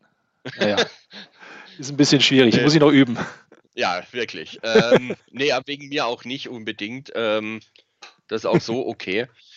Ähm, ja, Demico Ryans wäre eine Inhouse-Lösung, die, glaube ich, ähm, sehr gut wäre für die Niners. Ähm, alles, was man über ihn hört, liest und sieht, ist eigentlich wirklich ausgesprochen positiv. Äh, es gab zwar schon einige Stimmen, die gesagt haben, ähm, er solle vielleicht noch ein Jahr lang Position Coach bleiben und dann Defensive Coordinator werden. Aber ich glaube, wenn die Niners tatsächlich einen neuen Defensive Coordinator bräuchten und sie einen aus dem eigenen Haus wollen, das ist ja auch immer die Frage, will ich jemanden, den ich schon da habe, oder will ich bewusst jemanden von außen holen? Ähm, wenn man das sagt, für mich ist das auch in Ordnung, wenn es einer ist aus dem eigenen Stall, der jetzt die letzten Jahre da war, der das Team kennt, der das Umfeld kennt, der in dem System jetzt auch mitgearbeitet und mitgewirkt hat, ähm, dann fände ich die Miko Ryans eine hervorragende Lösung. Ähm, Ich sehe es genauso. ähm, Also ich ähm, hatte mir noch nicht so große Gedanken gemacht, wer könnte Saleh folgen. Im Hinterkopf natürlich schon diese ganzen Ex-Head-Coaches, die auf dem heißen Stuhl sitzen, beziehungsweise frei zu werden drohen. Und dann habe ich einen Artikel halt gelesen und ich glaube, Ian Williams hat es gesagt, der ja auch in der Defense der 49ers ein paar Jahre verbracht hat. Also er vereint, glaube ich, sehr, sehr viele Dinge, ähm, die für ihn sprechen. Er ist super respektiert im Team. Er kennt natürlich das System. Er hat die Linebacker ähm, auf ein super Level gehoben und ihr habt es letztes Mal ja auch ein bisschen mit ähm, thematisiert. Das ist nicht nur Fred Warner, das ist auch die Entwicklung von Dre Greenlaw, äh, wo wir ähm, auch ein paar Mal gesagt haben, der ist ja total ähm, out of position. Das kommt längst nicht mehr so vor, beziehungsweise er ähm, spielt seine Stärken gut aus. Ich habe ihn als Spieler auch immer als Leader-Persönlichkeit quasi gesehen. Das ist ja, glaube ich, auch schon ein Zeichen, ähm, wie wir es ja auch mit Sherman erlebt haben, wo man eine gute Kultur mit hat. Ähm, wir müssen das System nicht umlernen. Shanahan kennt ihn, er kennt Shanahan, er kennt die ganze Organisation. Tatsächlich die einzige Frage, dass das eben gut angebracht ist, möchte man jemanden promoten, was ein super Zeichen ist, was eigentlich eine schöne Entwicklung ist, ähm, Zumal auch jemand, wo Shanahan ja schon öffentlich gesagt hat, den sieht er auch irgendwann, glaube ich, also bald als Koordinator und dann als Head Coach. Also ja. Ja. besser kann man ja einen eigenen Mitarbeiter gar nicht loben. Oder man will ihn wegloben. glaube ich aber irgendwie bei Shanahan nicht. Da scheint er mir nicht so der Typ für zu sein. Ähm, oder möchte ich von außen jemanden holen, um ganz bewusst was anderes zu machen? Aber die 49ers haben ein komplexes Offense-System. Die 49ers haben ein Defense-System, was ich einspielen muss. Ähm, also vom System her kann ich es mir gar nicht vorstellen, dass Shanahan da was anderes machen will. Vielleicht eben, eventuell spricht für einen von außen, dass der nochmal etwas andere Ideen einbringt, obwohl ja auch jeder Position Coach seine eigenen Ideen haben wird und da am Rumtüfteln ist. Ähm, daher glaube ich fast, dass das die logische Konsequenz zu sein scheint. Und jetzt bist du bestimmt besser als ich, aber das ist auch ein interessanter Aspekt, glaube ich, für alle, die uns jetzt zuschauen kann überhaupt irgendwas anbrennen? Das heißt, könnte man nicht relativ locker die Situation mit Saleh abwarten, weil er, solange jetzt nicht jemand kommt und ihm den Headcoach-Posten anbietet, jedes Interview geblockt werden kann? Oder bin ich da etwas falsch bei den äh, was bei, bei Regularien? Ja, genau. Äh, nee, du könntest auch nicht blocken, wenn er irgendwo Doch, Defensive dies, Coordinator okay, wird. Also, sobald es ja. ans Play-Calling geht, mhm. Ähm, sobald du also quasi mehr Aufgaben, mehr Verantwortung hast, so, also so ist zumindest mein Kenntnisstand. Sobald du mehr Verantwortung bekommst, mehr Aufgaben hast, also sozusagen wichtiger wirst, also wenn irgendein anderes Team kommt und sagt, wir hätten gerne Miko Ryans als, als Defensive Coordinator, dann ist das ein Aufstieg. Denn Position Coach ist die Position darunter. Und den Aufstieg, äh, meines Wissens nach, kannst du es ihm nicht verwehren.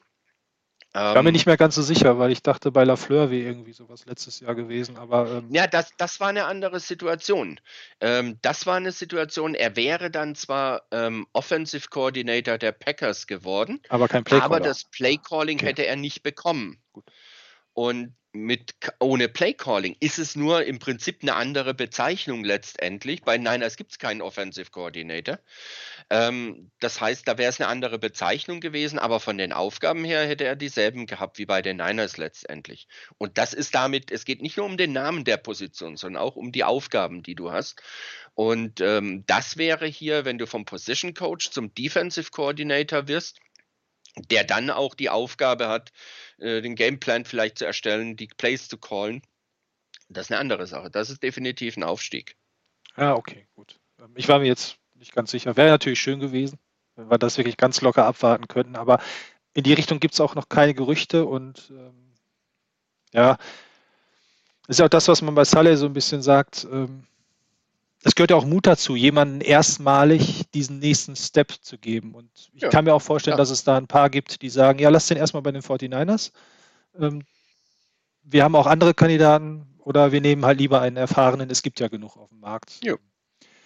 Ich halte aber mal fest, zumindest die Webradio-Crew, die ich bislang gehört habe, könnte mit der Lösung sehr gut leben. Und ähm, wir würden alle uns nicht freuen, wenn Saleh geht. Er hat es sich redlich verdient.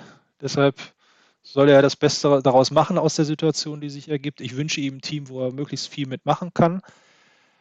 Bin dann natürlich auch noch so ein bisschen gespannt, was sonst an 49ers Blut da alles noch hingeht. Die Idee von Martin war sehr interessant, dass er Richard Sherman vielleicht mitnimmt.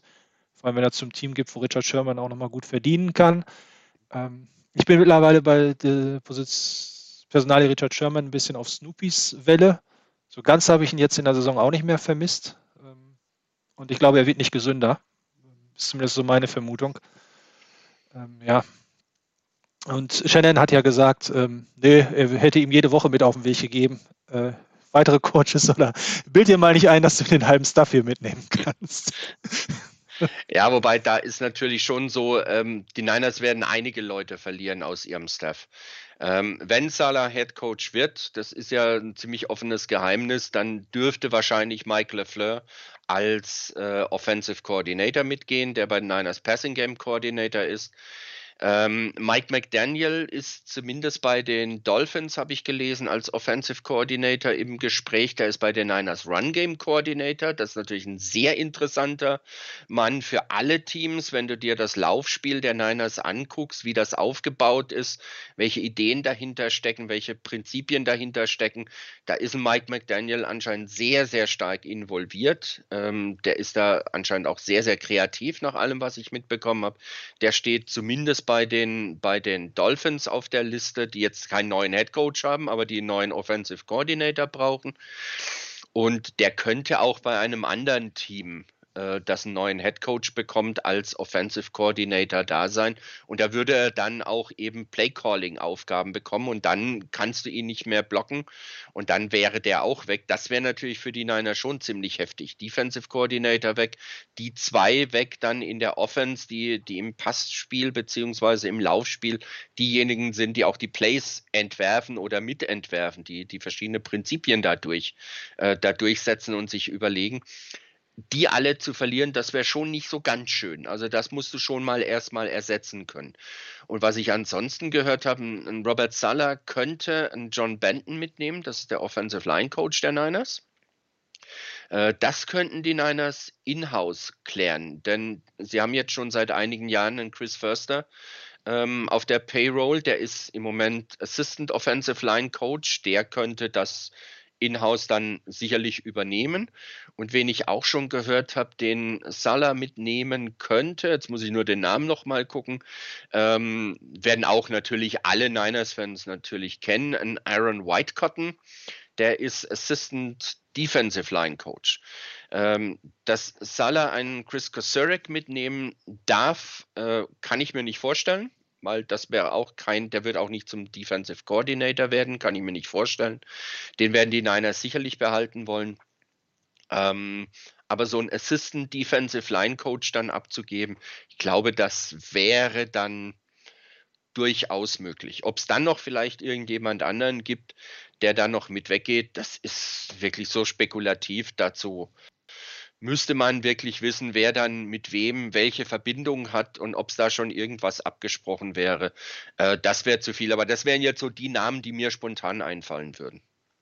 Jetzt nimmst du ja doch wieder die ganze Euphorie weg, die ich aufgebaut habe. nein, nein, alles gut. Ja, Entschuldigung. Man muss der Realität ins Auge blicken und äh, wenn jetzt Chris Kokorek noch gesagt hätte, wäre ich hier vom Tisch gefallen, äh, vom Stuhl, der auch noch geht. Nein, ähm, ja, das ist ähm, auf der, das sind halt die Mechanismen, wenn man erfolgreich ist, das weckt Begehrlichkeiten. Ähm, und ähm, ja, ist ja auch, ist ja auch ja. letztendlich, also das sind jetzt mehrere Dinge, mehrere Aspekte, die da eine Rolle spielen. Zum einen ist es ein Zeichen dafür, du lieferst anscheinend ganz ordentliche Arbeit ab. Also ähm, wenn deine Coaches begehrt sind, dann ist das ja im Normalfall nicht, weil die die letzten Nulpen sind und weil die, die Einheit oder das, was sie ähm, in ihrem Aufgabenbereich hat, komplett floppt, ähm, sondern dann ist das schon etwas, wo man sagt, ey, da ist jemand, der könnte mein Team weiterbringen. Das ist ja ein gutes Zeichen eigentlich. Und das Zweite ist, ähm, gerade auch wenn, wenn die, die, die, die Tätigkeit als Coach bei den Niners ein Sprungbrett sein kann für höhere Aufgaben, entweder im Team oder dann eben beim anderen Team. Das sind halt auch Dinge, die dann auch wieder attraktiv sind für andere Coaches, die vielleicht einsteigen oder die noch nicht so viel gemacht haben oder vielleicht irgendwo Assistant Position Coach waren und jetzt als Position Coach einsteigen weil sie sehen, hey, in dem Coaching-Staff, da geht was, der, der bringt mich insgesamt weiter. Das kann dann auch interessant werden, wenn du Coaches zu dir holen willst. Also da auch ein paar interessante Kandidaten vielleicht hast, die andere vielleicht nicht hätten. Ja, sehe ich auch so. Und ich denke auch, ähm, dass Shanahan schon sehr gut vernetzt ist. Also ich weiß ja. nicht, seit er 15 ist oder so, ist er in diesem Geschäft als Balljunge bei den 49ers mal angefangen. Etwas überspitzt vielleicht formuliert, aber da ist, glaube ich, einiges ja. Wahres dran. Und durch seinen Vater, also die Shanahan Family. Ähm, ich glaube, ähm, der ist ja auch so ein detailverliebter äh, Mensch oder so detailversessener Mensch. Der hat bestimmt auch überall seine Listen. Also und wenn es um den Second Assistant Running äh, ne, Running Play Coordinator geht so ungefähr, dass er da ähm, schon Ideen hat. Gut, ähm, Martin hatte ja in der Vorankündigung geschrieben, wie sieht die 49ers Defense im nächsten Jahr ohne Saleh aus? Wir haben uns jetzt über die Position an der Seite unterhalten. Ich glaube, wir sind uns beide einig, am Schema wird sich nicht groß was ändern. Was heißt einig, gehen davon aus. Wir haben sich zu entscheiden, aber es wäre schon eine Riesenüberraschung, wo es jetzt ja scheinbar richtig Klick gemacht hat. Also letztes Jahr war schon toll, letztes Jahr war phänomenal. Dass es aber mit diesen Schwierigkeiten in dieser Saison ähnlich stark lief, konnte man ja echt nicht erwarten und spricht mit Sicherheit auch für das System. Nicht nur für die Spielerauswahl, sondern auch dafür, dass, ähm, dass man damit Erfolg haben kann und dass die Philosophie eine gute Identität ist. ähm, John Lynch bringt ja durch seine eigene Spielertätigkeit ja auch eine ähnliche Philosophie, glaube ich, alleine schon mhm. mit. Und ähm, jetzt. Ja, also eine, eine Defense ohne Robert Sala würde, denke ich, vom Grundsatz her sehr ähnlich aussehen. Klar bringt jeder seine eigenen Ideen ein, aber es gibt für die Niners keinen Grund, ähm, die, die Defense-Philosophie, so wie, wie sie bisher mm, umgesetzt wurde, komplett über den Haufen zu werfen. Dazu war die letztendlich zu gut. Ähm, dass du immer was anpassen musst, dass du immer an der einen oder anderen Stelle nachjustieren kannst, ganz völlig klar. Also von daher wird es sicherlich Veränderungen geben. Das musst du auch, weil irgendwann wirst du sonst zu ausrechenbar für den Gegner. Aber dass, dass eine, eine grundsätzliche Änderung da wäre, nach dem Motto, wir machen jetzt was ganz was anderes, was wir vorher noch nie gemacht haben, ähm, das kann ich mir jetzt nicht vorstellen. Also ich denke, dass da schon eine gewisse Kontinuität da sein wird und die Niners dann eben ja, mit ein paar neuen Sachen sicherlich um die Ecke kommen werden. Und ich hoffe, dass die dann auch funktionieren. Jo. Ähm, ihr hattet ähm, gleich als erstes auch den Wunsch, dass wir über die FA reden, ähm, also die Free Agency. Aber wir haben uns auch vorher nochmal verständigt, da werden wir garantiert eine eigene Sendung drüber machen, wenn vielleicht auch das eine oder andere sich noch etwas mehr herauskristallisiert hat. Ähm, wo es dann auch nicht nur darum geht, mit welchen Spieler könnte man verlängern, sondern wer könnte auch interessant sein für die 49ers. Wer würde da Sinn machen? Die ersten Namen werden ins Gespräch gebracht. Ich habe heute, wenn ich mich mit dem Vornamen nicht vertue, von Xavier Rhodes, dem Cornerback der ähm, Indianapolis Colts zum Beispiel gelesen. Ähm, trotzdem habe ich mal kurz die im Moment offizielle Depth Chart von der eigenen Homepage der 49ers genommen. Ich hoffe, da kriegen wir keinen Ärger mit. Und ähm, vielleicht fällt uns doch zu dem einen oder anderen Namen ganz spontan etwas ein. Also wenn wir uns die D-Line angucken, ähm, Carrie Hyder hast du angesprochen, ähm, absolut mit. Ja, die Entdeckung ist jetzt falsch formuliert, aber ein wieder so ein Spieler, den die 49ers wie Goldgräber ausgegraben haben. Eine gute Saison vorher gehabt und das hat er in dieser Saison ähm, getoppt. Ich bin mir noch nicht ganz sicher, ob man ihn wirklich halten kann, äh, auch wenn die Position jetzt nicht ganz passt. Ich möchte es aber nicht ganz unerwähnt lassen. Nächstes Jahr kommt ja einer zurück. Schreibt er jetzt? Nick Bosa. Also ja. das, ich glaube, das äh, Personal in der D-Line wird nicht schlechter, zumal auch Kentavious Street ist der noch unter Vertrag für nächstes Jahr. Hast du es im Kopf? Ähm, Müsste noch haben. So langsam dem, was man sich erhofft hat, auch äh, ja, gerecht wird, zumindest reinwächst in die Rolle und auch ähm, zumindest eine gute Rotation ist. Die brauchst du ja in der D-Line immer. Die Jungs müssen frisch bleiben. Ähm, ich glaube, das macht dann auch viel aus, wenn man da ähm, ja nicht nur vier D-Liner hat, sondern vielleicht fünf, sechs, bestenfalls sogar sieben, auf die man sich verlassen kann. Ähm, ja, Richard Sherman steht hier noch. Ich glaube, den können wir durchstreichen, oder? Das, da, ähm, ja. Würde mich überraschen, wenn der bleiben würde. Da, das wäre eine große Überraschung. Genau. Ähm, er hat ja eigentlich schon vorgebaut. Ich habe tatsächlich mal so ein, aber ich glaube, das ähm, wäre eine andere Option für ihn. Ich habe tatsächlich mal ganz kurz gedacht, ob der vielleicht sogar schon ins Coaching einsteigt. Ähm, aber dann kann ich mir auch fast eher vorstellen unter Saleh als ähm, bei den 49ers. Ich glaube, da sind die Verbindungen noch ein bisschen enger. Aber wahrscheinlich wird er noch ja. mal versuchen zu zeigen, dass er es noch drauf hat. Ich glaube, er ist noch zu sehr Competition. Ähm, ja. ja.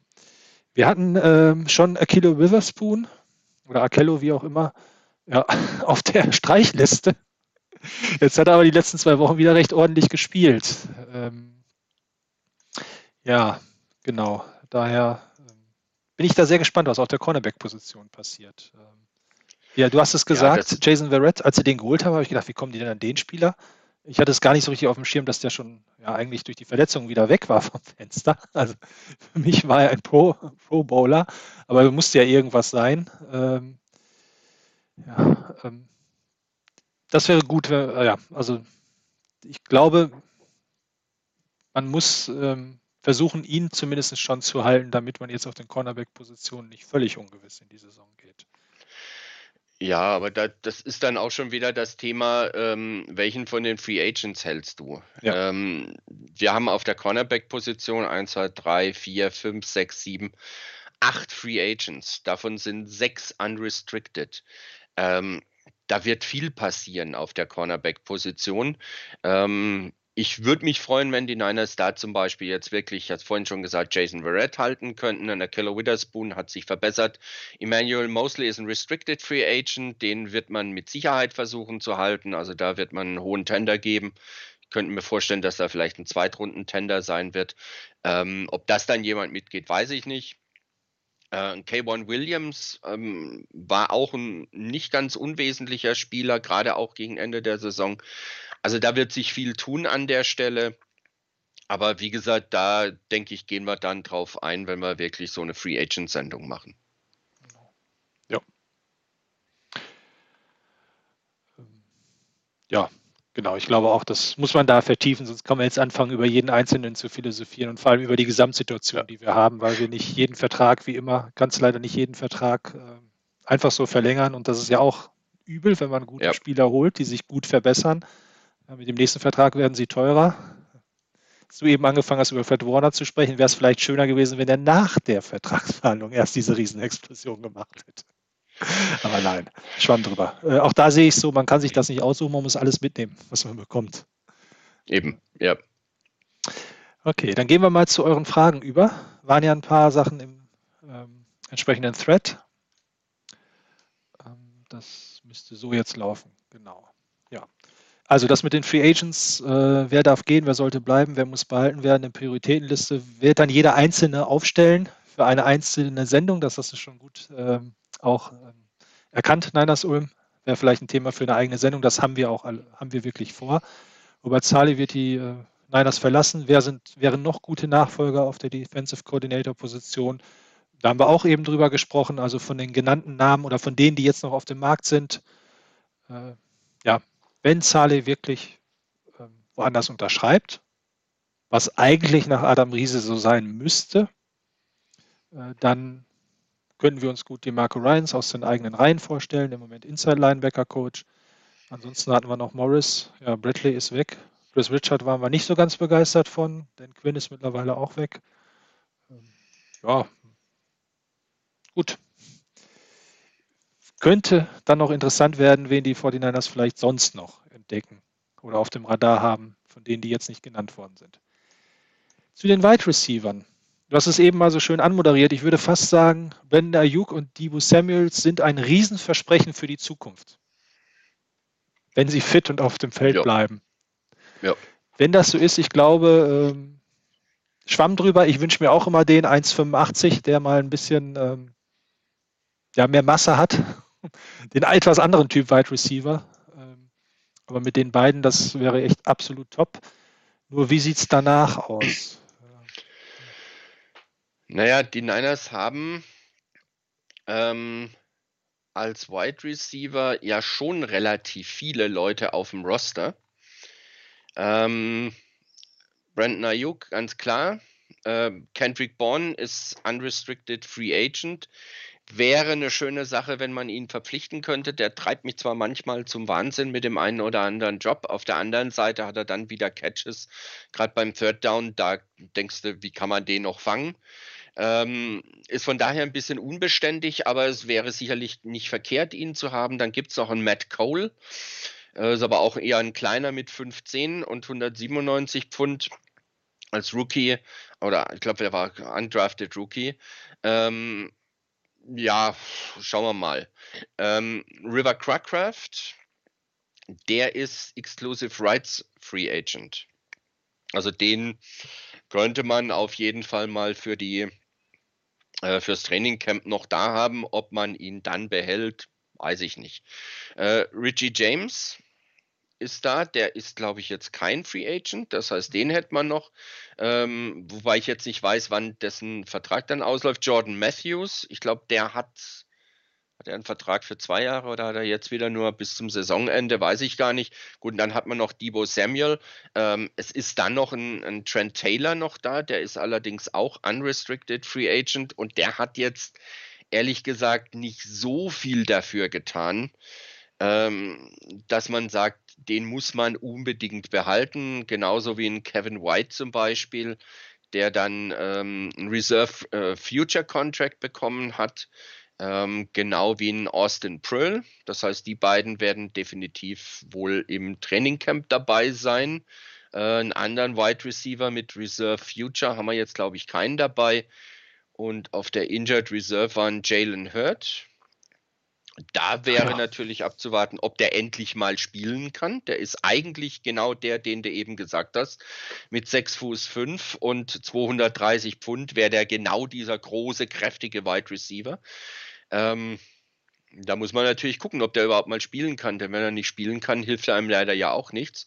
Und dann gibt es auch einen Chris Thompson. Ähm, ja, das sind so die Wide Receiver, die die Niners da haben auf der Practice Squad, die aktuell geführt wird, haben sie, glaube ich, keinen. Ein Sean Poindexter noch ist noch da auf um, Practice Squad Injured Reserve. Ähm, ja, Trent Taylor, ja, hatte ich schon genannt. Und Travis Benjamin, der ähm, Covid-19 Opt-out war. Also das sind schon einige da. Ob das qualitativ wirklich reicht, ist allerdings natürlich eine völlig andere Frage. Also hinter Ayuk und Samuel ist schon so ein Drop-off da. Ähm, ein Kendrick Bourne, wie gesagt, könnte ich mir sehr gut vorstellen. Bei allen anderen, ah, das ist nicht so ganz prickelnd. Also da würde ich mich schon freuen, wenn da ein Upgrade nochmal da wäre. Ähm, das ganz große Problem ist die Wide Receiver Unit aus meiner Sicht dann, wenn Ayuk und Samuel, einer von beiden oder gar beide, längerfristig ausfallen würden. Dann ist es ein echtes Problem, so wie es aktuell aussieht, ähm, weil dahinter jetzt nicht der große Knaller ist. Ähm, also da noch, noch mal einen dazu zu bekommen, egal ob das im Schluss ein Veteran ist, wie es die Niners zum Beispiel mit Emmanuel Sanders in der letzten Saison hatten, 2019 hatten, oder ob das einer ist, der als Rookie dazukommt und dann ordentlich performen kann, das bleibt dann abzuwarten. Aber wie gesagt, die beiden, definitiv top. Dahinter wird es dann relativ schnell mau. Wenn beide spielen können, hast du gute Receiver. Aber wie gesagt, da muss ich sicherlich was tun. Da braucht es ein Upgrade. Du hast eben sehr, sehr viele Namen genannt. Und ich gebe zu, äh, Travis Benjamin und Jalen Hurt hatte ich gar nicht mehr auf dem Schirm. Ähm, Jalen Hurte ist ja auch noch ein Wide Receiver, der auch mit dem Ball laufen kann, ne? was in der 49ers Offense ja auch nicht so, so ja. ganz. Also, wenn die alle dreimal draufstehen und dann, äh, naja, gut. Also, ich glaube, dann ähm, hat Shannon auch wieder interessante Ideen, wo der Gegner sagt: Oh mein Gott, was fangen wir damit jetzt an? Aber erstmal über die, die wir haben. Ähm, ich, also, ich sehe das sehr ähnlich wie du. Ich meine, dass es einen Drop-Off nach diesen beiden gibt, ist ja erstmal gar nicht so schlimm, weil die beiden so gut sind. Aber als ich vor zwei Wochen oder so gelesen habe, äh, Kendrick Byrne wird mit Sicherheit sein letztes Spiel gemacht haben, so habe ich zumindest das in etwa interpretiert. Er wurde da, glaube ich, als einer von fünf, sechs Spielern aufgeführt, die garantiert nicht mehr bei den 49ers spielen, aufgrund seiner Leistungen. Das sehe ich schon ein bisschen anders. Also ich sehe ihn auch eher so wie du, dass er sich überraschenderweise, das zu Beginn hat er ja alles fallen lassen, ähm, als ziemlich gutes ähm, Target ähm, bei Third Downs entwickelt hat. Und zum Teil da auch noch drei, vier Yards Aftercatch macht, die sehr wichtig sind. Oder Drehungen hat, wo der Verteidiger völlig ins Leere ähm, nicht das Niveau, aber ich würde über ihn nachdenken, wenn ich jetzt meine, mir überlegen, Gedanken machen würde, wen behalte ich, wen behalte ich nicht, mit wem will ich verlängern. Also er hat schon recht ordentlich gespielt. Trent Taylor ist für mich auch ja, die große Enttäuschung eigentlich. Also nicht zu vergleichen mit Dante Pettis natürlich, weil er in einer anderen Position gedraftet worden ist, aber er hatte ja mal losgelegt wie die Feuerwehr und man hat gedacht, oh, zusammen mit Garoppolo, das wird da im Slot eine wunderbare Kombination, aber da ist dann ja nach der Verletzung auch gar nichts mehr gekommen. Und ähm, ja, das Thema haben wir ja gleich fast als nächstes Thema nochmal. Ja, Travis Benjamin ist jetzt auch ein Jahr älter geworden. Fand ich auch interessant. Konnte jetzt auch keiner was für. Den Spielern ist es freigestellt worden. Dass sich das so entwickelt, als man ihn verlängert hat, war auch noch nicht klar. Ich glaube tatsächlich, dass die Niners auch da ja, man denkt immer danach, sich zu verbessern. Das hat Lynch auch oft genug gesagt, haben wir auch häufig genug wiederholt. Ähm, vielleicht ist das auch nicht Need Nummer eins, aber schon ähm, auf der Wide Receiver Position gerne noch was getan werden kann. Ich persönlich war immer enttäuscht, dass ich Chris Finke nie gesehen habe. Vielleicht kennt ihn nicht jeder, aber wir suchen ja auch noch Returner. Falls jemand immer noch davon träumt, von diesem 5 Fuß 8 großen Wuseligen, der überhaupt keine Angst kennt, Marke Miles Austin oder ähm, wie heißen sie von den Patriots? Ich habe sie schon vergessen. Ne? ähm, vielleicht holen sie den ja nochmal aufs Practice Squad äh, zurück und äh, vielleicht kriegt er seine Chance in dem Sinne. Er war im Sommer eigentlich verletzt und äh, ist deshalb da sofort wieder entlassen worden. Ähm, ich fände es mal sehr, sehr spannend zu sehen, wie er sich in der NFL macht. Die, die College Football vielleicht ver, verfolgt haben, er kam, meine ich, als Walk-On zu den Notre Dame Fighting Irish. Also wurde dort nicht mit dem Stipendium geholt, sondern ist selbst dort hingegangen auf eigene Kosten und hat sich dort zum ähm, ja, Publikumsliebling und Captain entwickelt und wirklich auf der Wide Receiver Position recht ordentlich gespielt, aber zum Beispiel auch kein ähm, Will Fuller. Also jetzt keine Wunderdinge erwarten, sonst hätten wir ihn garantiert schon gesehen. Äh, ja. Ist nur, wenn wir schon mal über die Wide Receiver sprechen, finde ich das persönlich recht schade. Ich gehe aber deine Einschätzung auch mit. Ähm, ja, du hast es eben gesagt, bei relativ vielen sind dann doch auch Fragezeichen. Also Jalen Hurt, wenn man das jetzt mit Jarek McKinnon vergleicht, der ist ja auch nicht so richtig zurückgekommen. Ähm, wäre toll, ähm, wäre mit Sicherheit sehr interessant. Zum Glück sind, haben Samuel und Ayuk ähm, quasi das gespielt, woran, was viele von ihm erwartet hatten in der NFL. Also zumindest die Art des Spielstils. Und ähm, ja, jedes Team, glaube ich, ähm, sagt zum Wide Receiver Nummer 1 und Nummer 2, wenn die mal ausfallen, dann wird es ein bisschen eng. Oder ich habe kein gutes Team. Das muss man auch so sehen. Also nimm bei den äh, Kansas City Chiefs zum Beispiel ähm, Hill weg. Ich weiß nicht, ähm, ja, wir haben noch einen tollen Quarterback, aber ist auch ein Riesendrop-Off, glaube ich. Okay. Ja, also interessantes Thema finde ich mit dem Wide Receiver Korb und ähm, es ist schon richtig, ähm, da muss man drüber nachdenken, was man da macht, zumal ähm, ja, die ähm, eben halt auch nicht, wir nicht darauf, man kann nie darauf bauen, aber eben es auch schon genug Ausfallzeiten gab bei den beiden. Okay, dann hätten wir nochmal das Thema Free Agency, das machen wir ja auch extra nochmal, dann vielleicht auch nochmal über Trades. Es wird ja schon fleißig überall gebastelt nach dem Blockbuster-Trade für Deshaun Watson. Wenn da irgendeinem noch was einfällt, wo die 49ers keinen jungen Spieler und keine drei Picks in den ersten zwei Runden für die nächsten zwei Jahre hinlegen müssen, äh, dann könnt ihr gerne mal anrufen äh, in Houston. Vielleicht machen die es ja mit. Ja, ähm, als Buffer jetzt nicht falsch verstehen. Ne? Also du hast das ja nicht gesagt, so ist es nicht gemeint. Ich mache mich auch nicht lustig über die Frage, aber das ist ein sehr spannendes Thema. Das wollte ich nur damit gesagt haben. Ja, kommen wir zu dem Thema Verletzungen. Wir hatten es gerade bei den Wide Receivers schon wieder.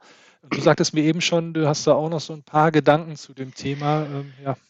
ja, also wir sind jetzt mittlerweile schon ziemlich lange auf Sendung. Ich versuche es wirklich ja. kurz zu machen. Ähm, ich habe diese Frage von wegen, ist das einfach nur Pech oder hängt das mit dem, mit dem Training zusammen? Ich habe diese Frage in der Saison 2019, glaube ich mal, ähm, Tim Kawakami über Twitter gestellt. Diese Saison war es, glaube ich, bei Cam Inman. Ähm, beide, oder Chris Biederman, einer von beiden, ähm, beide, denen ich die Frage via Twitter gestellt habe und die darauf eingegangen sind, beide waren sich einig, dass Verletzungen passieren, ist Pech. Das passiert. Und dann erwischt es ein Team halt mal häufiger ähm, oder ein Team seltener. Das passiert, da kannst du nichts machen. Guck dir die Geschichte an mit Garoppolo, mit seinem Kreuzbandriss. Das war in einer Spielaktion. Ähm, apropos Sean Watson hast du genannt, der hatte auch einen Kreuzbandriss 2017. Das war während des Trainings ohne Kontakt. Er ist noch nicht mal schnell gerannt. Er hat keinen Cut gemacht. Er ist einfach nur in so mittleren Tempo gejoggt, ist hingefallen, hat sich gefragt, was los ist und dann hat man gemerkt, Kreuzbandriss. Also es gibt Verletzungen, die passieren einfach. Ähm, das ist so. Und das war auch bei den Niners nicht anders. Die Frage ist, wie schnell bringst du einen verletzten Spieler wieder zurück auf das Spielfeld? Und da muss man jetzt aber auch gucken, auch das wird, ist bei den Niners nicht viel anders als in anderen Teams.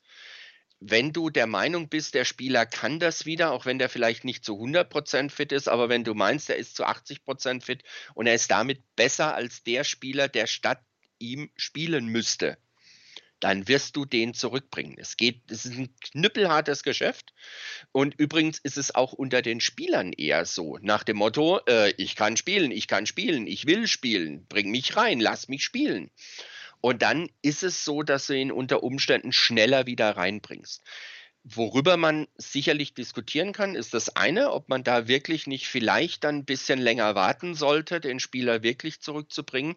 Längerfristig betrachtet, aber da ist dann halt wieder kurzfristig, naja, dann geht vielleicht das Spiel verloren und dann brauchst du ihn vielleicht gar nicht längerfristig. Ist eine schwierige Geschichte.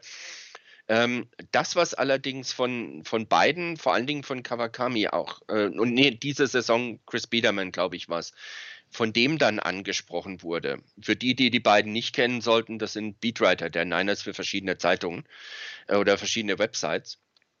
Ähm, Chris Biederman war es dann, der gemeint hat, wo man sicherlich drüber nachdenken muss und wo man sicherlich das hinterfragen muss, ist das, wie die Nachsorge der Verletzungen ist. Weil bei Ronald Blair gab es Komplikationen, bei Trent Taylor gab es heftige Komplikationen, auch bei mhm. Jalen Hurt gab es jetzt die Geschichte. Dann war die, die Sache mit, äh, mit Dee Ford diese Saison. Und, und wie, wie ist die Nachsorge, na, vor allen Dingen nach Operationen? Also wie wird da gearbeitet? Und das ist ein Punkt, an dem man ansetzen kann. Das wird die Verletzungen an sich, die ursprünglichen Verletzungen, nicht unbedingt rausnehmen. Auch ein, ein, ein ähm, Nick Bosa, die Verletzung, wer sich das vielleicht nochmal angeguckt hat, wie das zustande gekommen ist. Sowas passiert. Das ist NFL. Das passiert. Und von daher dass Verletzungen vorkommen, das wird auch weiterhin so der Fall sein. Wie man damit umgeht, gerade bei OPs in der Nachsorge, da sollte man sicherlich ansetzen. Inwieweit man es dann auch schaffen kann, vielleicht zu sagen, sich selber zurückzunehmen, zu sagen, nein, ich lasse den Spieler noch ein Spiel draußen, weil ich möchte, dass er noch ein Stück gesünder wird und dass er noch mehr da ist. Ich setze ihn nicht ein, wenn ich denke, der ist bei 80, 85 Prozent, sondern ich setze ihn erst ein, wenn ich der Meinung bin, der ist bei 90 Prozent. Da den, den Spieler in seinem Ehrgeiz zu bremsen, sich selber ein Stück weit dabei zu bremsen, indem, dass ich sage, ich brauche den Spieler noch länger, ich, ich lasse ihn lieber noch mal draußen. Das ist für mich mittel- und langfristig besser. Das sind die Fragen, die die Niners angehen müssen und diese für sich beantworten müssen. Ähm, und von daher, es ist viel, viel, viel Pech dabei, wenn die Verletzungen auftreten. Wie man damit umgeht, da kann man sicherlich an der einen oder anderen Stelle noch ein bisschen schrauben. Super, Rainer, wirklich. Danke für die Einblicke. Ähm, ich will da jetzt auch nicht groß noch was zu sagen. Ähm, tatsächlich habe ich mich manchmal auch gefragt, vielleicht bei der Auswahl ein bisschen anders, ähm, aber es können so viele Sachen passieren. Du hast es gesagt. Ich glaube, es ist auch Profisportlern ja schon passiert, dass sie sich beim Gehen die Achillessehne gerissen haben. Klar. Also ich habe es vorhin ja im, im Vorgespräch, als wir uns unterhalten haben, wenn du wirklich sagst, nein, aufgrund der Verletzungsgeschichte, ah, der ist zu verletzungsanfällig, den hole ich nicht. Nur ein kleiner Hinweis. Ja. Frank Gore wäre nie bei den Niners gelandet. Richtig. Zwei schwere Knieverletzungen. Er wäre nie bei den Niners gekommen, wenn man gesagt hätte, ah, zwei schwere Verletzungen, verletzungsanfällig, den holen wir nicht. Er wäre nie bei den Niners gewesen. Ich habe noch einen Drittrunder. Sorry. Ich wollte es nur direkt anschließen. Mir fällt noch ein Drittrunder ein. Ich Pick weiß. In der dritten Runde. Bitte? Mit dem ersten Pick in der dritten Runde, ne? War ja. das? Äh, bei Gore jetzt, oder? Ja, bei Gore. Ja. Äh, es gab mal einen Spielmacher, der war viel zu schmächtig. Da wussten zwar alle, dass der Spiele gewinnt, aber der ist zu schmächtig und den draftet man ja. nicht. Und Bill Walsh hat ihn dann irgendwann in der dritten Runde genommen. Und, ja.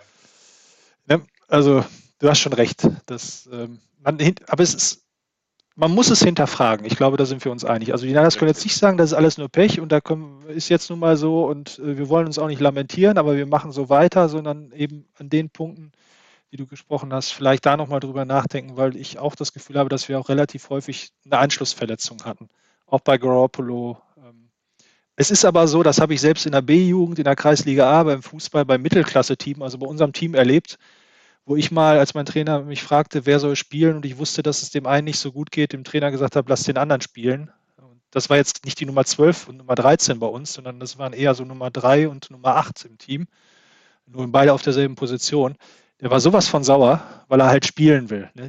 Die, die machen am Ende des Tages ihren Sport, weil sie Bock darauf haben. Und das ist ja auch bei uns so, wenn wir nicht spielen können. ja, äh, aber vielleicht wirklich manchmal ein bisschen mehr versuchen zu bremsen. Ja. Ähm, einen guten Punkt hatten wir noch. Ähm, da hast du dich auch wieder für vorbereitet. Auch vielen Dank dafür. Ich hatte so viel mit dieser ganzen Studiovorbereitung zu tun, dass ich mich echt freue, ähm, dass ich immer einen sehr kompetenten Partner dabei habe. Da kann ich ja alle vier nennen. Ähm, ja, Peters und Mayu, wenn die uns verlassen, da gibt es ja auch Gerüchte drum, also zwei Personen aus dem Front Office. Ja. Ähm, ja, äh, wie sehr ist das ein Verlust für die 49ers? Weil ja auch, ich glaube, Peters war es, ne? der als Mentor mhm. für Lynch, äh, John Lynch so ein bisschen eingestellt worden ist. Ähm, wie würdest du das einschätzen oder was hast du da vielleicht also, auch herausgefunden? Erstmal, erstmal, ähm, die gute Nachricht, äh, manchmal ist es gut, wenn man gegen die Seahawks verliert. Ähm, ich habe vorhin gesehen schon, das war jetzt vor ungefähr einer Dreiviertelstunde, hat Ian Rappaport getwittert, äh, dass die Panthers höchstwahrscheinlich äh, Scott Fitterer, das ist Vice President of Football Operations der Seahawks, verpflichten als General Manager. Ähm, Adam Peters hatte dort zwei Interviews, ist dort nicht genommen worden. Ich habe ihn jetzt nicht gelesen, dass er beim anderen Team jetzt ganz hoch irgendwo stehen würde. Das heißt, die Chance, dass, ähm, dass Adam Peters bei den Niners bleibt, ist ziemlich hoch. Ähm, von daher, ähm, es gibt es gibt ganz grundsätzlich, weil auch gefragt wurde, von wegen mit den, mit den Namen dahinter oder wen könnte man sich als Ersatz vorstellen. Ähm, das ist, glaube ich, noch viel schwieriger für uns als die Geschichte mit Coaches. Ähm, weil einen genauen Einblick in die Arbeit und wer was, wann, wo, wie macht, den haben wir gar nicht. Äh, da, da, müssen wir uns wirklich auf das verlassen, was wir irgendwo lesen können und darüber liest man relativ wenig dann. Ähm, von daher, das ist wahnsinnig schwierig. Es gibt, wenn man sich mal anguckt, wie ein Martin Mayo und ein Adam Peters, wie deren Laufbahn bisher war. Äh, Mayo war 15 Jahre lang bei den Lions, ist dort von Senior Director of Football Administrations bis zum General Manager aufgestiegen. Innerhalb von sieben Jahren war das dann auch sieben oder acht Jahre lang. War dann ein Jahr bei den Giants, ist dann zu den Niners gekommen, zwei Jahre Senior Personnel Executive, bevor er dann Vice President of Player Personnel wurde. Denselben Titel trägt auch Adam Peters, den hat er aber von Anfang an bei den Niners. Der war aber nicht so lange bei einem Team. Der war ähm, sechs Jahre lang, sechs, sieben Jahre, sieben Jahre lang, glaube ich, bei den Patriots. Und war dann von, oder bis 2008 bei den Patriots und war von 2009 bis 2016 bei den Broncos und war dort sehr, sehr stark im College Scouting unterwegs. Der war Area Scout, der war National Scout, Regional Scout, Pro Scouting Abteilung, Scouting Assistant ganz am Anfang, war dann bei den Broncos Assistant Director und am Schluss Director of College Scouting. Das heißt, er ist einen etwas einen ganz anderen Weg eigentlich gegangen. Der ist eher vom, vom Scouting gekommen, während Mayo einer ist, der lange in einer Organisation war und dort gar nicht im, im Scouting groß geworden ist, sondern eher so in den administrativen Aufgaben groß geworden ist. Beide Wege sind möglich. Ähm, ich hatte mal nachgeguckt und wenn es bei, bei den Niners, weil ich da bin ich eben davon ausgegangen, was ist bei Peters, der war Director of College Scouting. Und wenn wir bei den Niners nachgucken, deren aktueller Director of College Scouting ist ein sogenannter Ethan War. Also W-A-U-G-H schreibt der sich. Ich denke mal, Ethan War wird man den sprechen. Das ist der Inhouse, wäre dann, wenn man diese Laufbahn von Adam Peters fortsetzt, sozusagen der Inhouse-Kandidat. Und der andere wäre Ren Carson, der ist Director of Pro Personnel, auch einer, der da interessant sein könnte in der Richtung. Aber das ist wirklich ganz, ganz viel Spekulation. Und was andere Teams angeht, ähm, ich habe mal bei ein paar Teams geguckt, da gibt es diese Position Director of College Scouting teilweise überhaupt nichts. Überhaupt nicht. Da gibt es ein College Scouting ähm, Coordinator oder sowas in der Richtung, irgendwas, irgendwas so in der Art. Ähm, da ist es unfassbar schwer für uns von hier aus irgendwelche Namen zu nennen.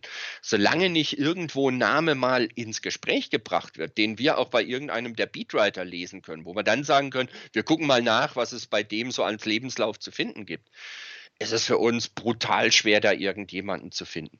Es ist ein bisschen eine andere Geschichte, wenn es um den um den General Manager Posten geht. Da gibt es immer wieder, gibt es jedes Jahr Kandidaten, die da genannt werden. Aber quasi für die Position oder die zwei Positionen darunter, brutal schwer, das von hier aus einzuschätzen. Wie gesagt, wenn es in-house wäre, wären es eben Carson und War, die ich jetzt persönlich sehen würde und alles, was von außen kommt unglaublich schwer, da irgendeinen Namen zu nennen. Aber wenn das so bleibt, also wenn jetzt auch ein Martin Mayo nicht irgendwo hingehen würde, sondern eben ähm, äh, Scott Fitterer General Manager der Panthers wird und eben nicht Adam Peters, dann brauchen wir uns die Gedanken, müssten wir uns die Gedanken wahrscheinlich zumindest dieses Jahr nicht machen. Wäre ja nicht das Schlechteste. Also ich fand die beiden Verpflichtungen letzt, ähm, ja. als sie kamen, sehr also, interessant. Vielleicht, vielleicht, eins nur noch dazu. Äh, Entschuldigung, dass ich dich abwürge, weil da auch die, ähm, Moment, ich gucke gerade noch mal die Frage von wegen, wie viel von beiden in Lynchs Entscheidungen steckt.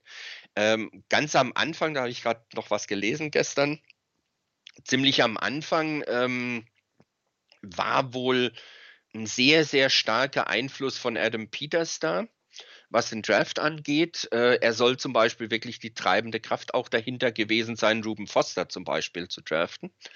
Äh, also dieses Risiko dann einzugehen. Dazu scheint er durchaus bereit zu sein.